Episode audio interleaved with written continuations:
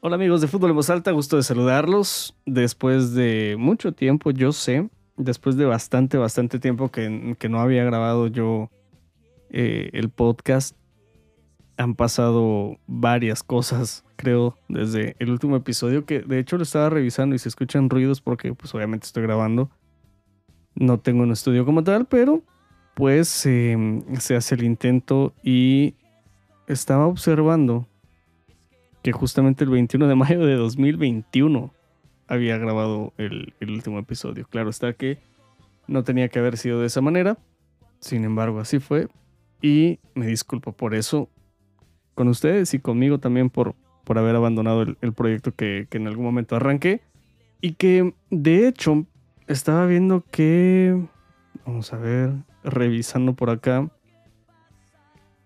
Había yo arrancado el podcast en 2019. 2019 justamente había, había empezado. Pero bueno, el tema es que hoy eh, volvemos a este, a este podcast, volvemos a, este ejercicio. Creo que también es, es interesante reconocer que puede ser un ejercicio de, mm, de ir recuperando sensaciones, hablando de, del fútbol guatemalteco, hablando de varias cosas que han sucedido, y creo que lo más reciente que está justamente en nuestro, en nuestro entorno del fútbol nacional es precisamente la selección, ¿no? Que, que había jugado ante Colombia este pasado fin de semana. Termina perdiendo 4-1, creo que es un resultado normal incluso. No, no creo que haya que eh, rasgarnos las vestiduras de más por un resultado que creo que, que llega a ser normal. Sin embargo, me parece que Guatemala hasta acá, con el partido que mostró, creo que mostró cosas interesantes. Hay jugadores que, que, también creo que no están pasando un buen momento como para estar en selección nacional. Eso seguramente lo sabrá el señor Tena y su cuerpo técnico. Pero ¿a qué voy con todo esto? Bueno, más allá de hacer un super análisis tan minucioso, detallista y, y tan, eh, no sé, tan profundo, yo creo que, que eso, eso se lo podemos dejar a, a otros, eh, a otros personajes pero creo que hasta acá no fue tan mal partido viéndolo bien por los jugadores que, hoy tenía eh, el Profetena ya bajo su mando.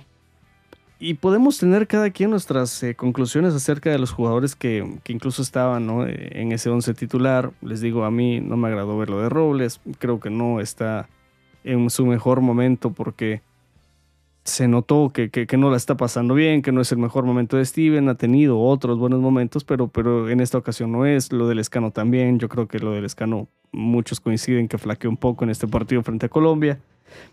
Y hay que reconocer que la selección mostró cambios incluso en el momento ya en el que entra Santis, eh, que, que, empieza a verse ya una mejora en, en, el, en el dinamismo de la selección, por decirlo de alguna manera, y pues de ahí en adelante que ese, ese gol que, mm, que, hizo Santis al final termina dando buenas sensaciones de, que puede ir por buen camino. Ya mañana, de hecho, se jugará ese partido frente a Honduras. Dependiendo de cuándo ustedes escuchen este podcast, pues eh, sabrán si, si la selección ganó, perdió o empató.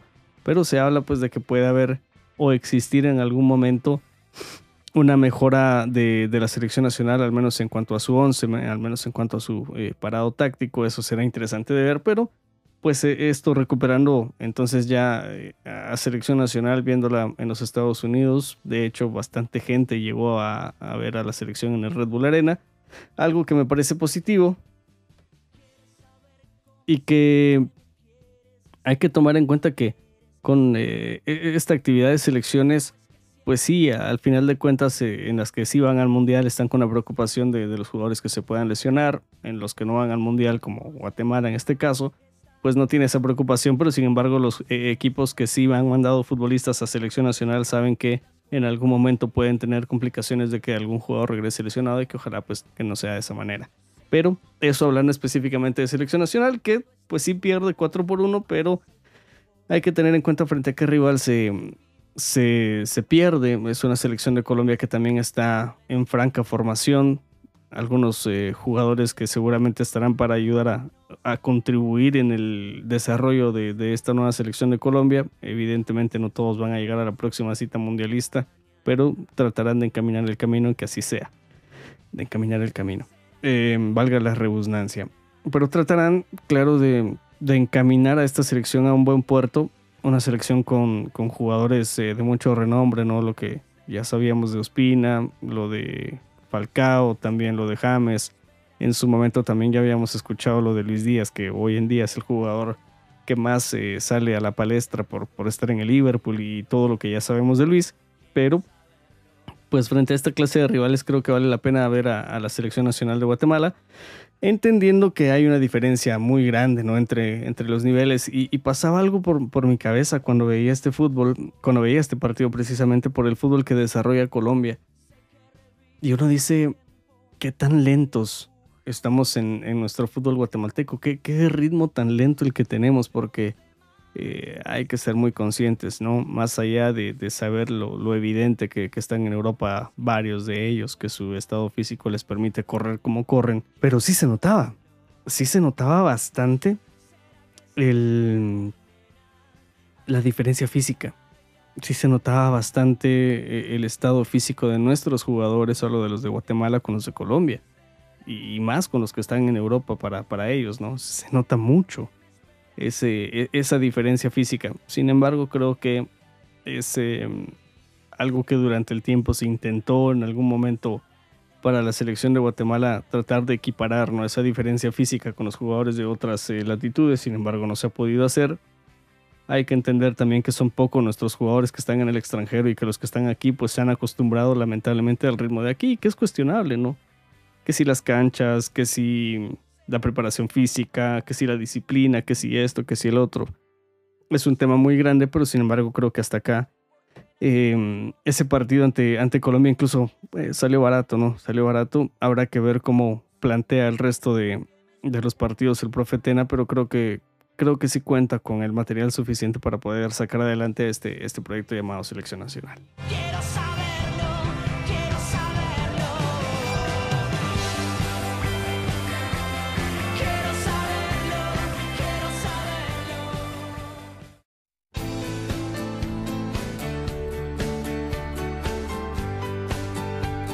Bueno, ahora sí.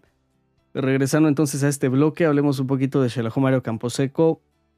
Insisto, más allá del análisis que se pueda hacer en otros espacios y, de lo que se pueda eh, platicar en redes sociales, yo creo que, el momento que está viviendo ahora Shelajo Mario Camposeco en el, en el regreso al protagonismo, yo creo que así se, se podría llamar incluso este episodio, el regreso al protagonismo. Eh, ya teníamos mucho rato de no ver a Shela precisamente en, las posiciones en las que está siendo protagonista, llegando incluso con, con cierta chapa de, de peso a algunos partidos, llegando con, con esa responsabilidad de ser protagonista, con esa responsabilidad en todo caso de ser el encargado de llevar el espectáculo. Hay un fenómeno muy bonito que ha sucedido ahora con Amarini Villatoro. E imagino que muchos de ustedes lo han visto. Hace mucho rato que en Quetzaltenango no se enganchaban los eh, aficionados precisamente con, con el técnico. Eh, creo que el último técnico con ese carisma que, se necesitaba para, para estar al frente de Shell había sido Hernán Medford.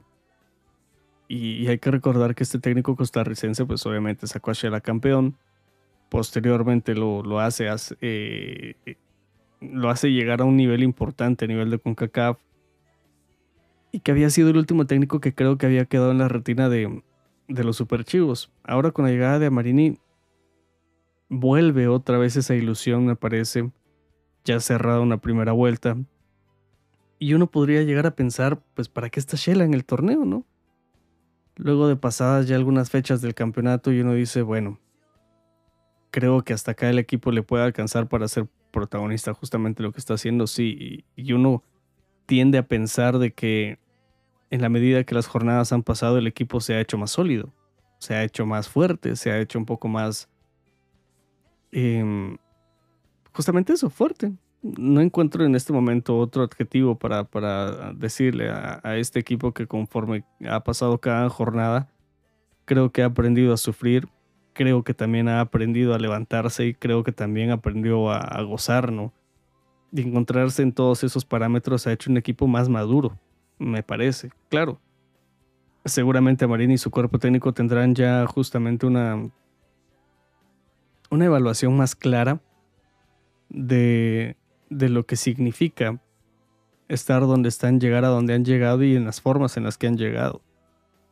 Hay que tomar en cuenta que probablemente en la medida que este torneo siga creciendo, van a seguir pasando muchas cosas y, van a seguir llegando resultados que pues el equipo va a volver a perder, va a volver a empatar y va a volver a ganar. El tema es ver en qué condición mental estarán la mayoría de sus jugadores para afrontar esos momentos, tanto buenos como malos, porque creo que, que un mensaje muy claro que ha dado el mismo Marini en conferencias de prensa, en entrevistas y todo eso, pues él siempre ha dicho que está evaluando cómo están sus jugadores porque cuando se necesite de ellos en la fase final del campeonato, él, necesita saber con quiénes va a contar.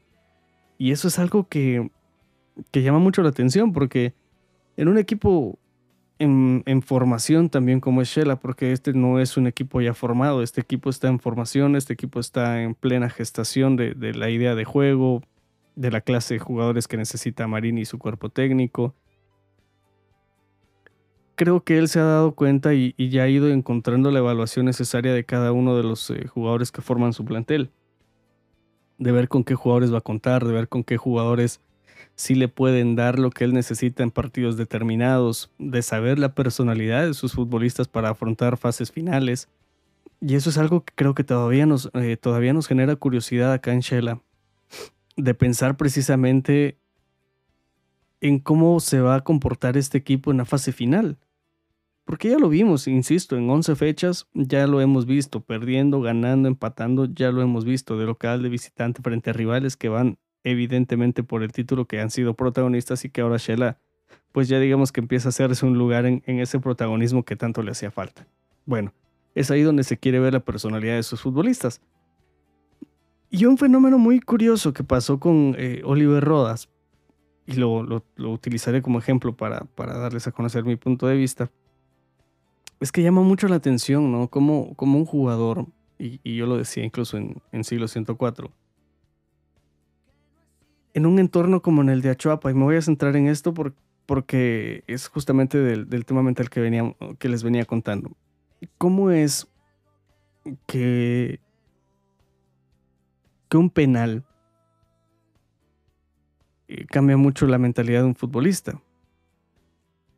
O lo puede elevar o lo puede mandar a la luna.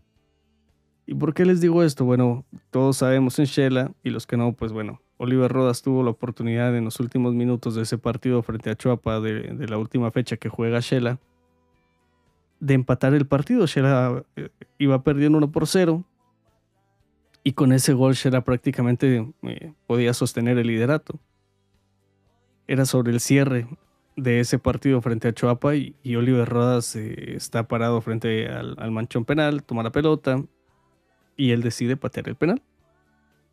Cuando él decide patear el penal, yo intuyo que él no lo quería fallar, yo intuyo que él pensó en lo voy a anotar. Pero bueno, una cosa es lo que uno piensa y otra cosa es lo que sucede, ¿no? En ese pensamiento de Oliver de querer anotar ese penal, pues lamentablemente en la acción lo falla ese, penal de estrella en uno de los palos del arco y, e inmediatamente el árbitro central eh, pues eh, da a conocer que se finaliza el partido y Shela pierde 1 por 0. Y yo me ponía a pensar, ¿qué sucedería con Oliver Rodas en un Mario Camposeco lleno? En medio de tantas circunstancias que se pueden dar en un partido, de decir, bueno, Puede que falte Darwin Long por acumulación, por lesión, por lo que sea que no esté. Puede que Cristian Castillo no se sienta listo o sí para, para patear un penal. Yo sé que me van a decir sí, pero un futbolista debe estar listo siempre para patear un penal. Bueno, a veces no todos lo están. ¿Y qué sucede si el que toma la responsabilidad o al que le dan la responsabilidad es Oliver Rodas si a la hora de patear el penal en un Mario Camposeco, en un escenario, y se los voy a plantear así, en un escenario a tope, con la taquilla totalmente vendida, con un estadio lleno, en una semifinal, de ida o de vuelta, pero preferiblemente en el Mario Camposeco. Y que el partido esté 0 por 0 y que ya es, es la última chance del partido para poder tomar la ventaja en la serie. y que la responsabilidad caiga sobre los hombros de Oliver Rodas de otra vez tener que patear un penal. Claro que los malos momentos se vienen a la cabeza, ¿no? Y de decir, y si lo vuelve a fallar, esta es la oportunidad que existe, este es el momento para que el equipo vuelva a levantar. Y uno entiende que existe, esa presión. Y que a él le corresponda patear el penal. No es lo mismo patear un penal en el Winston Pineda Gudiel allá en Jutiapa que patear un penal acá en Quetzaltenango estadio lleno. Y más porque yo sé que Sheila va a clasificar y va, y va a estar ahí metido en la fiesta grande del campeonato. Entonces, uno dice, desde el graderío, desde la cabina, desde afuera, pues es tan fácil, ¿no? Decir, pues yo lo pateo tal lado, fuerte, y ahí se va.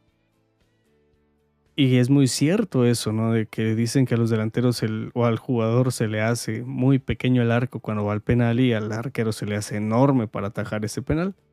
Yo espero que el tema mental lo pueda manejar, tomando como ejemplo, insisto, lo de Oliver Rodas, ¿no? Que, pueda, que pueda manejar ese tema mental y sobre todo que lo pueda eh, sobreponer, que lo pueda saber eh, llevar y entender que si bien es cierto, esto es un juego, pero que también a estas alturas del juego ya son muy decisivos eh, o muy decisivas esta clase de oportunidades.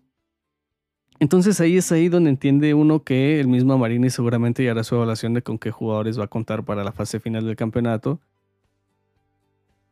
y saber la madurez de su equipo.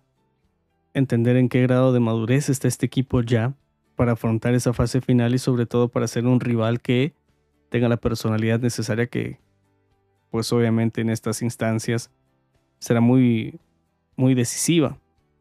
Y de ahí en adelante hay que reconocerle el trabajo al técnico y a su, y a su equipo de trabajo, ¿no? Porque en medio de tantas cosas que, han sucedido en, en Quetzaltenango, del inicio de la campaña de Amarini, de la era de Amarini en Xelajun, pues claro que hay algunas cosas que no terminan de, de, casar, que no terminan de cuadrar y que justamente en eso se quiere que alguien de, la categoría de, de, Amarini pues pueda sacar adelante este equipo que, vaya si no, si no lo necesita.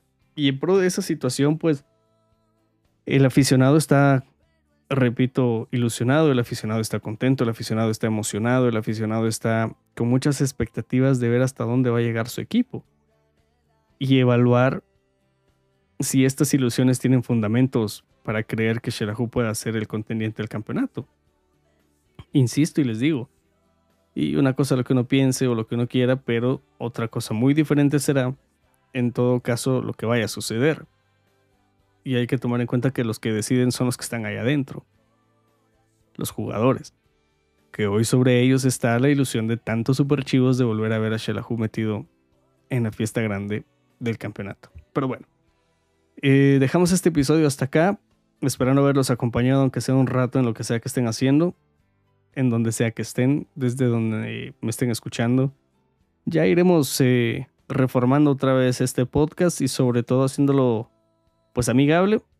Sé que es eh, un tanto tedioso o aburrido escucharme tanto tiempo, pero pues trataremos de traerles más voces para refrescar un poquito más todo esto y que pues justamente lo, lo puedan ustedes escuchar y que sea de su agrado. Así que, pues ha sido un tremendo gusto volver a saludarlos. Ha sido un tremendo placer volver a grabar para, para todos ustedes. Ojalá que lo puedan compartir.